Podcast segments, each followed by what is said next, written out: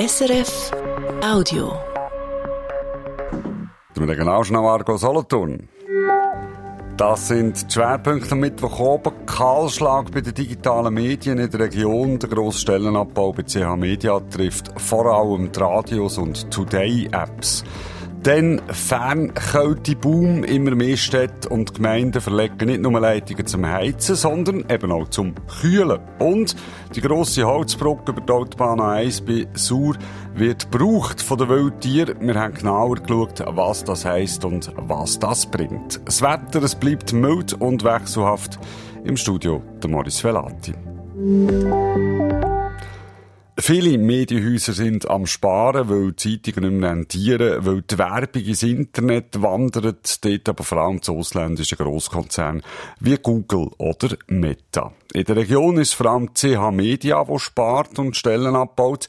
Der Konzern, wo unter anderem die Aargauer und Solothurner Zeitung rausgibt, wo das Tele Mais dazugehört, wo das Radio Argovia und das Radio 32 betreibt und das Online-Portal Argovia Today und 32 Today.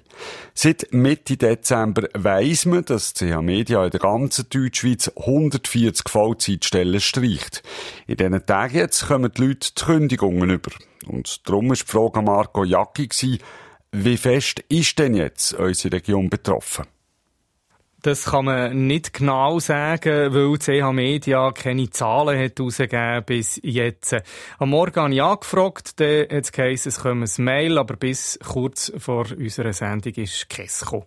Im Dezember hat es geheißen, dass von nicht ganz 2000 Mitarbeitenden in Deutschschweiz etwa 80 die Kündigung bekommen und dass alle Bereiche betroffen sind.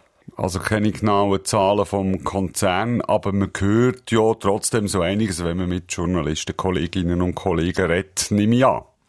Was man hört, ist zum Beispiel, dass äh, kräftig gestrichen wird bei den Radio- und Online-Redaktionen.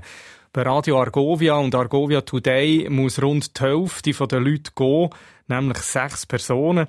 Bei Redaktion von Radio 32 und 32 Today sind es noch mehr. Von zwölf Leuten haben hier offenbar neun die Kündigung bekommen. Also drei Viertel der ganzen Redaktion, die müssen gehen. Die Online-Plattform 32 Today ist erst vor etwa einem Jahr an den Start gegangen. Jetzt wird sie zusammengelegt mit Bern Today. Inhalt für Solothurn kommen künftig also aus Bern. So viel zu diesen digitalen Plattformen. Und wie sieht es denn bei Zeitungen und Fernsehen aus? Äh, ja, dort wird offenbar weniger stark abgebaut als bei anderen, hört man. Allerdings sind offenbar noch gar nicht alle informiert, ob sie können bleiben oder nicht. Ähm, bei TeleM1 ist es zum Beispiel so, dass das äh, Gebührengelder überkommt. Das muss einen Leistungsauftrag erfüllen vom Bund. Dort äh, kann CH Media nicht gleich fest sparen wie bei den Radio- und Online-Redaktionen. Jemand, der bei Watson arbeitet und Kündigung bekommen hat, schreibt, es macht mich hässig, es macht mich traurig, habe ich äh, in den sozialen Medien gelesen. Ja, die Stimmung ist natürlich im Keller auf den Redaktionen jetzt. Das tut weh, schreibt jemand. Oder für mich war meine Welt gerade zu Schutt und Asche zerfallen. Jemand anderes, was berichtet. Hat denn einfach der Konzern CH Media ein Problem? Nein, es ist so, dass es vielen Medien nicht rund läuft im Moment. Äh, die Einnahmen fehlen, weil irgendwie weniger Leute die Zeitung abonnieren und weil die Werbung schrumpft bei den traditionellen Medien. Das ist nicht nur bei CH Media so. Das Unternehmen ZT von Zofingen zum Beispiel hat vor einem halben Jahr die Solothurner eingestellt und um Weihnachten nur bekannt gegeben, dass man das Radio Inside aufgibt. Die Umsetzungen einfach zu klein. Es besteht kein Marktbedürfnis, hat es geheißen. Der berühmte Medienwandel also und die Folgen von all dem?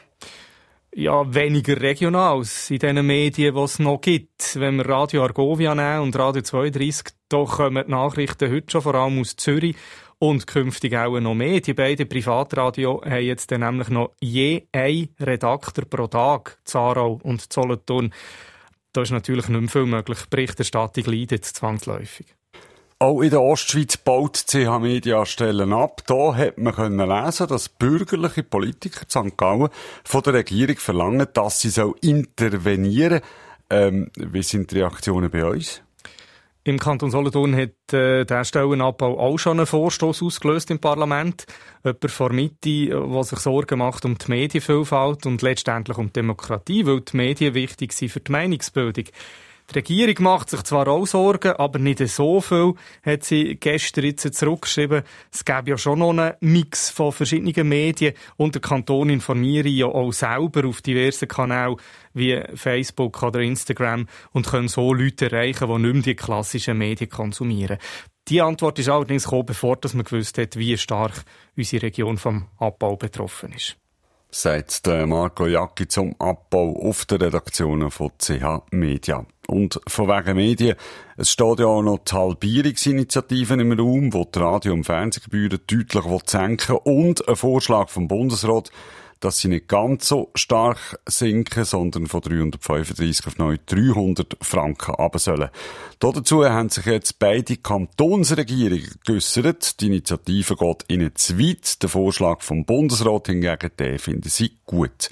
Die Aargauer Regierung kritisiert allerdings, dass der Bund immer noch keine Strategie hat, welche Medien dass er wie will fördern und was die SRG eigentlich alles soll leisten Und die Aargauer wie auch die Solothurner Regierung betont, ein möglicher Leistungsabbau bei der SRG der dürfe nicht auf Kosten von der Regionalberichterstattung gehen. Nach der Medienpolitik jetzt zu der Parteipolitik. Weitere Meldungen von heute mit Christian Büchli. Die Aargauer Nationalrätin Irene Kehlin will nicht Präsidentin der Grünen Partei der Schweiz werden. Sie verzichtet auf eine Kandidatur, hat sie der Nachrichtenagentur Kisten SDA gesagt. Die Aarauerin ist als mögliche Nachfolgerin von Balthasar Glättli gehandelt worden. Sie hat als ehemalige Nationalratspräsidentin einen gewissen Bekanntheitsgrad. Wenn es keine andere Kandidaturen gegeben hat, dann wäre sie nochmal über Bücher, sagt Irene Kehlin. Aber mit der Genferin Lisa Mazzone hat sich jetzt eine gute Kandidatin gemeldet. Die Grünen Schweiz, die wählen im April ein neues Präsidium. Die Stadtpolizei Aarau hat das letzte Jahr viel zu tun gehabt am Bahnhof und mit Leuten mit psychischen Problemen. Das schreibt die Stadt in einer Mitteilung. Am Bahnhof Aarau hat die Stadtpolizei viele Einsätze gehabt. Der Bahnhof gilt unterdessen als Hotspot von der Kriminalität in Aarau. Etwas, was viel Zeit braucht hat, sind Leute eben mit psychischen Problemen. Rund 100 haben wir das letzte Jahr angehalten und betreut, schreibt die Stadtpolizei. Die ärztlichen Untersuchungen, die Einweisungen, Transport, das belastet die Polizei. Zwischen Mitte Mai und Mitte Juni gibt es im Kanton Solothurn Aktionstag für die Rechte von Behinderten. Das hat der Solothurner Regierungsrat gestern mitteilt. Geplant sind unter anderem ein Mobilitätsparcours, eine Wanderausstellung oder die kantonale Behindertensession. Umgesetzt werden die Aktionstage unter anderem von der Solothurner IV-Stelle oder auch von Pro Infirmis immer unter dem Einbezug von Behinderten. Für die Koordination zuständig ist Briani Ferdinando vom Kantonalen Amt für Gesellschaft und Soziales. Sie sagt, es ist wichtig, dass sich Gesellschaft damit auseinandersetzt, was Menschen mit Behinderungen für Hindernisse antreffen im Alltag und nur so können wir auch Massnahmen einleiten, um die Hindernisse abzubauen. Der Startschuss für die Aktionstag ist am 16. Mai. Die Veranstaltungen sind Solothurn, Zolten, zu Grenchen oder zu Trimbach geplant. Und jetzt auf Baden. Dort wird im Moment die Innenstadt aufgerissen. Die Badstrasse zum Beispiel, die wichtigste Einkaufsstrasse, ist für mehrere Monate eine grosse Baustelle. Der Grund, es werden Leitungen für Fernwärme und Fernkälte eingebaut. Das ist nicht nur zu Baden so, das wird im Moment in ganz vielen Schweizer Städten gemacht. Fernwärme, da kann man sich etwas darunter vorstellen. Nur, was ist eigentlich Fernkälte? Über das hat Olivia Volli mit dem Christian Vogler geredet. Er ist äh, Koordinator Energie bei der Stadt Baden. Erste Frage an ihn. Braucht es für Fernwärme und Fernkälte zwei komplett getrennte Rohrsysteme? Ja, das ist richtig. Also die Fernwärme und die Fernkälte sind parallele Systeme. Bei beiden geht eigentlich von der Heiz- oder von der Zentrale her geht eins Rohr raus zu den Kunden und eins zurück. Und bei der Fernkälte ist das genau das Gleiche. Einfach im einen System ist warmes Wasser und im anderen kaltes Wasser. Warum ist Fernkälte momentan so ein grosses Thema? Es ist ja nicht so, dass nur gerade zu Baden ein solches Netz erstellt wird, sondern auch in ganz vielen anderen Schweizer Städten. Ja, es ist grundsätzlich so, dass halt Klimaerwärmung auch bedeutet, dass Zimmer immer wärmer werden und es geht, ja, das Bedürfnis zum Kühlen steigt. Man redet allerdings dort nicht wirklich vom Kühlen, sondern es geht mehr um, um Temperaturhaltung. Das heißt, man will dann in den Geschäften, äh, in den Büros will man nicht 30 Grad, sondern kühlt dann auf 25 ab. Und es geht eben dann nicht darum, ähm, ja, auf 20 Grad abzukühlen oder so. Wer sind die Kundinnen und Kunden von dieser Fernkälte? Ja, das sind typischerweise Läden. Jetzt gerade an der Badstraße hat es die viele Ladengeschäfte, wo, wo so Kälte schon bestellt haben oder, in, oder das eigentlich wollen abonnieren Dann sind Bürokomplexe, wie zum Beispiel der Connex im Baden, das Casino, das Alters- oder das Pflegeheim. Das sind so ein bisschen die typischen Kunden. Wohngebäude sind eigentlich eher am Rande, wenn, dann sind es meistens Neubauten, die so Bedürfnisse haben. Wie haben das die Unternehmen bis jetzt gemacht, damit sie eben ihre Gebäude kühlen können? In den meisten Fällen mit Kompressionskältemaschinen, wo dann je nachdem eben Rückkühler, grosse äh, Bauten auf dem Dach oben haben, äh, damit die Wärme wieder fortkommt. Das wird dann eben bei der Fernkälte wegfallen. Das ist super verstapelt und gibt dann auch Platz für andere wichtige Sachen wie Begrünung oder Photovoltaikanlagen auf dem Dach.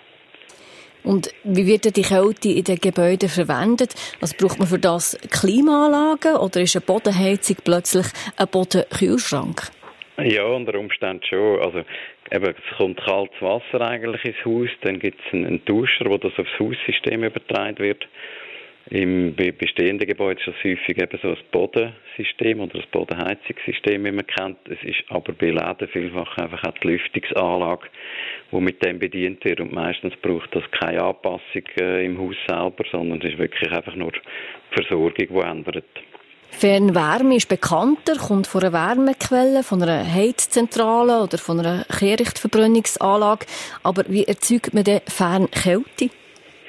Das ist ähnlich. Also Jetzt da gerade in dem Fall äh, Baden-Nord, wo das ausgebaut wird, das ist eine bestehende Heizzentrale, die schon Wärme hat, jetzt von, eben von der Kirchverbrennungsanlage. Jetzt der Ausbau erfolgt mit grossen Grundwasserwärmepumpen. Der wird äh, mittels, also man braucht Strom für das und Grundwasser und dem Grundwasser wird dann je nachdem eben Wärme entzogen oder Wärme zugefügt. Dann ist es Kälte und mit diesen Wärmepumpen kann man eben beides produzieren je nach Bedarf. Oder im Winter jetzt gerade ist der Wärmebedarf groß, Kältebedarf eher nicht. Und im Sommer ist es umgekehrt. Und dann kann man eben mit diesen Systemen je nachdem das Richtige produzieren und, und aufeinander abgleichen. Der Aufwand, um die Fernkälte Rohr zu verlegen, der ist riesig, es ist auch teuer. Rechnet sich das überhaupt? Oder ist es vielleicht euch von der Stadt ein subventioniertes Prestigeprojekt? Nein, natürlich nicht. Also natürlich tut das die Stadt unterstützen, aber da geht es mehr um Abstimmung. Eben grad, wenn man muss Straßen auftun, tut man das mit städtischen Projekten äh, koordinieren. Jetzt im Fall von der Badstraße auch mit privaten Bauprojekten. Das ist richtig, es ist ein, ein grosser Aufwand, aber das muss natürlich schon wirtschaftlich sein und für das entscheidend sind eigentlich die Abnehmer. Also eigentlich gilt das für die Fernwärme und für die Fernkälte noch mehr, dass man das nur sinnvoll dort ist, wo es relativ dicht bebaut ist, wo die dichte Abnehmer relativ groß ist. Also in einem Einfamilienhausquartier macht beides nicht unbedingt Sinn, einfach aufgrund von der hohen Kosten der Leitungen. Sagt der Christian Vogler, der Energiekoordinator von der Stadt Baden.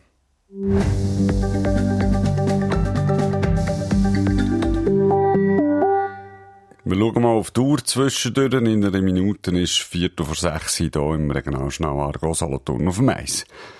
Tagtäglich fahren auf der A1 begrenzte Tausende von Autos unter dieser markanten Holzbrücke durch, die dort im Wald steht.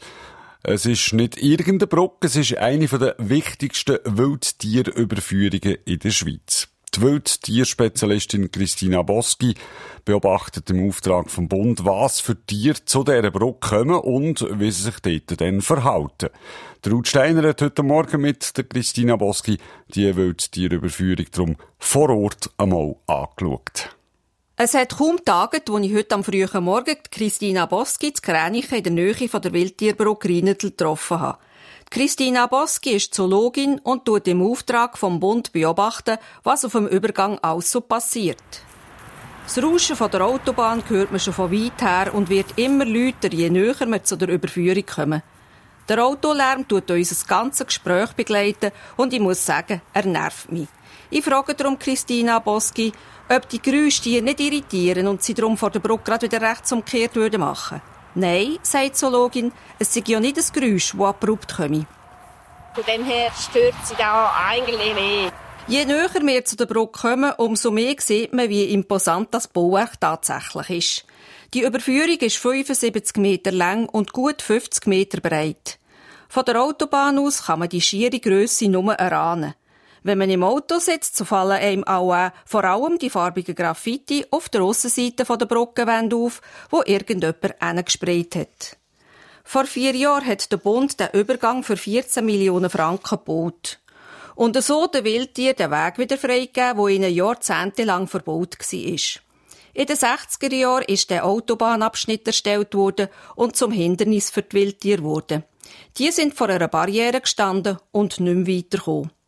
Jetzt sind wir auf dem Übergang angekommen. Links und rechts davon ist Wald, der Boden der Passarelle sieht aber nicht so aus, wie man sich eine herkömmliche Brücke vorstellt. Die ganze Fläche ist natürlich angelegt. Das war auch das Ziel. Die Brücke soll wie ein Stück Landschaft aussehen. So dürfen ihr gar nicht realisieren, dass sie über eine Brücke gehen, sagt Christina Boski. Wir stehen gerade hier auf einer Ruderalfläche, also es ist so ein riesiger Boden mit magere Vegetation und offene Bodenstellen. Dann haben wir einen Streifen mit normalem Gras und mit äh, einzelnen Sträuchergruppen. Dann haben wir einen Altgrasstreifen, also so Gras, wo höher noch steht, wo auch ein Graben ist. Und dann haben wir so auf der Seite, auf beiden Seiten so einen Sträuchergürtel. Zusätzlich hat es dann noch Ast- und Steinhäufen und Holzstämme. Und an beiden Eingängen hat es dann je noch einen Dümpel. Der natürliche Übergang mit Holz, Stein und Wasser soll möglichst viel Wildtiere anlocken, erzählt Zoologin. Keine Asthäufen, die für bestimmte Arten, zum Beispiel für Wiesel oder Gmoster oder Iltis attraktiv sind, dann hat es Wiesen natürlich, die für äh, Rehe zusammen mit den Sträuchern auch interessant sind. Und in den Eingangsbereich hat es noch Tümpel. Das ist mehr für die Amphibien gedacht, weil die schmecken ja das Wasser. Und die Idee ist, dass da vielleicht der eine oder andere dann auch überfrucht wird. Sind Tiere aber auch so gekommen, wie man sich das bis jetzt vorgestellt hat? Und was für Wildtiere sind über den neuen Übergang über die Autobahn gegangen? Um diese Fragen zu beantworten, tut Christina Boski ganz unterschiedliche Methoden anwenden. Zum Beispiel hat sie auf der Brücke Fotifallen aufgestellt. Die tun die grösseren Tiere aufnehmen. Die kleineren werden mit einem Spurentunnel erfasst. Ein Meter lang und etwa 15 cm hoch. Der Boden vom Tunnel ist mit einem speziellen Tintenpapier ausgelegt, das die Fußabdrücke aufnimmt von allen kleinen Tieren, die durch den Tunnel gehen. Dank der technischen Hilfsmittel kann ich mir sagen, dass täglich mehrere grosse Tiere über die Brücke gehen. Bei kleinen ist es schwieriger, Zahl zu sagen.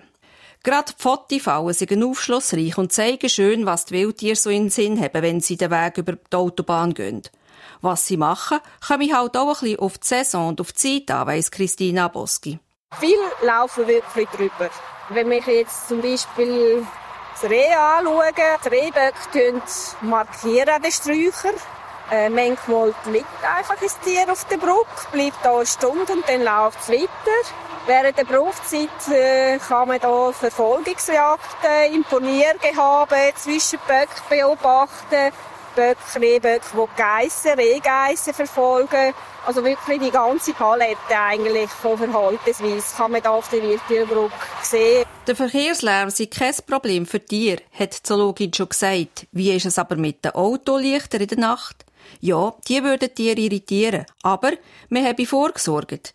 Die hohen Wände auf beiden Seiten vom Übergang tun die Wildtiere schützen, dass sie nicht blendet werden, wenn sie über die Brücke gehen. Und am Schluss betont Christina Boski, dass Wanderer und Bikerinnen auf dem Wildtierübergang nichts zu suchen haben. Das ist jetzt wirklich ein Brücke, die ausschließlich für Tiere gebaut worden ist. Für die Leute hat es links und rechts von der Autobahn gut signalisierte Wanderwege, wo sie darauf spazieren können. Die Brücke über die Autobahn bei Gränichen, die gibt's jetzt seit vier Jahren. Sie gehört zum Wildtierkorridor Suret. Der geht von Gränichen über Aarau bis auf Biberstein. Ruth Steiner hat von der Zoologin Christina Boski wissen, was man unter dem Wildtierkorridor denn genau muss verstehen. Das ist ein Engpass in der Landschaft, wo die Wildtiere, also die terrestrischen Wildtiere, also die, die nicht fliegen können, können nutzen, um von einem Landschaftsstück zum anderen können zu gehen. Ähm, wir haben hier einen Streifen Wald, der etwa 300 Meter breit ist. Und der verbindet für die Tiere das Jura mit dem Mittelland. Das ist die einzige Verbindung zwischen Jura und Mittelland von Olten bis Lindebene. Also die Tiere haben nur vier Möglichkeiten, wenn sie wollen, drüber wechseln, über die Autobahn. Dank dieser Überführung haben jetzt die Tiere wieder mehr Bewegungsfreiraum. Die Vernetzung vom Lebensraum ist ja wichtig für die genetische Vielfalt der Tierpopulation. Haben sie bereits erste Erkenntnis bekommen, dass sich Tiere wieder besser vermischen. Das ist ein langfristiger Prozess. Man hat Aufnahmen gemacht, also bei der Rehe bevor man die verschiedenen, also unter anderem die Brücke gebaut hat, aber auch die anderen Verbesserungsmaßnahmen getroffen hat im Wildtierkorridor Suret. Und dort haben wir festgestellt, dass bereits eine Verarmung vom genetischen Erbgut für die Rehe, die zwischen den Autobahnen sind, vorhanden war.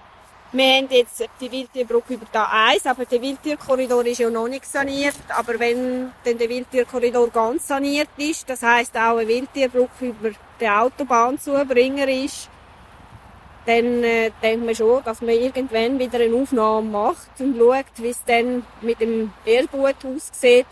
Aber das ist natürlich wirklich eine Langzeitstudie. Also man muss zuerst warten, bis sich der Austausch auf mehrere Regenerationen auswirkt auf den genetischen Erbgut von diesen Rehen. Also Wildtierpfad oder Korridor gibt es ja schon seit Jahrhunderten. Aber sie sind ja dann unterbrochen worden durch eben den Bau von Autobahnen, Eisenbahn, Strassen. Und für die sind das so Hindernisse geworden, die sie nicht mehr überwinden können. Und sie sind immer wieder stecken geblieben. Wie oder wann hat man realisiert, dass etwas nicht mehr stimmt und dass Handlungsbedarf da ist? Man hat eigentlich relativ äh, früh dann äh, gemerkt, dass da nicht mehr da ein Austausch möglich ist für die Wildtiere. So in den 90er Jahren hat man dann für die ganze Schweiz einmal geschaut, wo können überhaupt noch die terrestrischen Wildtiere von einer Landschaftskammer zur anderen wechseln und hat eben die Orte, also die Engpässe, wo die Tiere noch durchgehen könnten, haben dann als die als Wildtierkorridor dann definiert. Und im Kanton Aargau hat man sie dann als erster Kanton in der Schweiz 1996 im Richtplan aufgenommen. Die Bauprojekte sind sehr lange Projekte. Also von der, von der Planung bis zum Bau braucht es also sehr lang. 2011 bin ich da das erste Mal beizogen worden, wo man die Wildtierbrücke hier geplant hat. Die hat man 2020 eigentlich gebaut. Also sind fast zehn Jahre vergangen, von der ersten Planung bis zur Realisierung. Sagt Christina Boski. In der ganzen Schweiz werden natürlich so Übergänge für die Wildtiere gebaut, nicht nur in unserer Region oder geplant. Auch im Kanton Solothurn soll es zwischen Lutherbach und Herkingen über die Autobahn dann so eine Wildtierbrücke geben. 5 vor 6 war es hier auf SRF 1 im Regionaljournal Aargau Solothurn. Ja, als Boulevardjournalist würde ich auch sagen, am Wochenende ist mir noch fast verfroren und jetzt windet es einem fast fort. Das Wetter macht ein bisschen hin und. Und wie es weitergeht, das weiss jetzt Roman Brockli von SRF Meteo. In der Nacht kann es da und dort Regen geben und das geht auch morgen Morgen ein bisschen so weiter. Teilweise regnet es da noch und wir haben viel Wolken. Temperaturen, die bleiben aber während der Nacht am Jura-Südfuss hoch. Wir haben etwa 9 Grad morgen am Morgen. Am Nachmittag gibt es sogar 13 Grad. Der Wind der ist aber dann nicht mehr so stark wie heute. Am Nachmittag nimmt dann auch die Regenwahrscheinlichkeit deutlich ab. Sie ist nur noch klein und es kann dann auch einzelne Aufhellungen geben. Der Freitag der fängt trocken an, während am Nachmittag ziehen dann aber schon wieder die nächsten Regenwolken auf. Dann schauen wir noch zurück auf den Tag im Schnellzugtempo quasi. Der Medienkonzern CA Media baut Stellen ab und entlädt Leute. Jetzt weiss man langsam auch, wo betroffen sind in unserer Region. Vor allem die Radiosender Argovia und 32, aber auch Newsportal 32 Today und Argovia Today. Die Solothurner Nachrichten-App, gibt es erst seit einem Jahr. Jetzt wird sie mit dem Berner Angebot fusioniert. Neun von zwölf Mitarbeitenden hat man gekündigt. Bei Argovia Today muss die Hälfte der Belegschaft gehen. Sechs von zwölf Leuten. In der Stadt Baden wird aktuell gerade ein grosses Fernwärme- und Fernkältenetz gebaut. Man tut also gerade zwei Rohre Boden, eins für warmes Wasser zum Heizen im Winter, eins für kaltes Wasser im Sommer zum Kühlen. Der Bedarf steige, sagt der Experte. Auch andere Städte und Energieversorger bauen darum aktuell Fernkältenetz aus. Und die imposante Holzbrücke über die A1 Begränigen, die nützt. Das ist ein Wildtierübergang und es hat auch Wildtiere, die die Brücke brauchen. Das sagt die Expertin heute in unserer Sendung. Allerdings, die Brücke macht den Wildtieren den Weg noch nicht genug frei. Es fehlt immer noch ein Wildtierübergang über den Autobahnzubringer T5. Erst wenn die Tiere über alle Strassen reinkommen und nach ein paar Jahren dann weiss man auch, ob zum Beispiel die biologische Vielfalt tatsächlich wieder zunimmt. So viel regionale News für heute. Verantwortlich für die Regionalschnellsendung diese Woche ist der Stefan Ulrich. Am Mikrofon heute der Maurice Velati. Ich wünsche einen schönen Abend.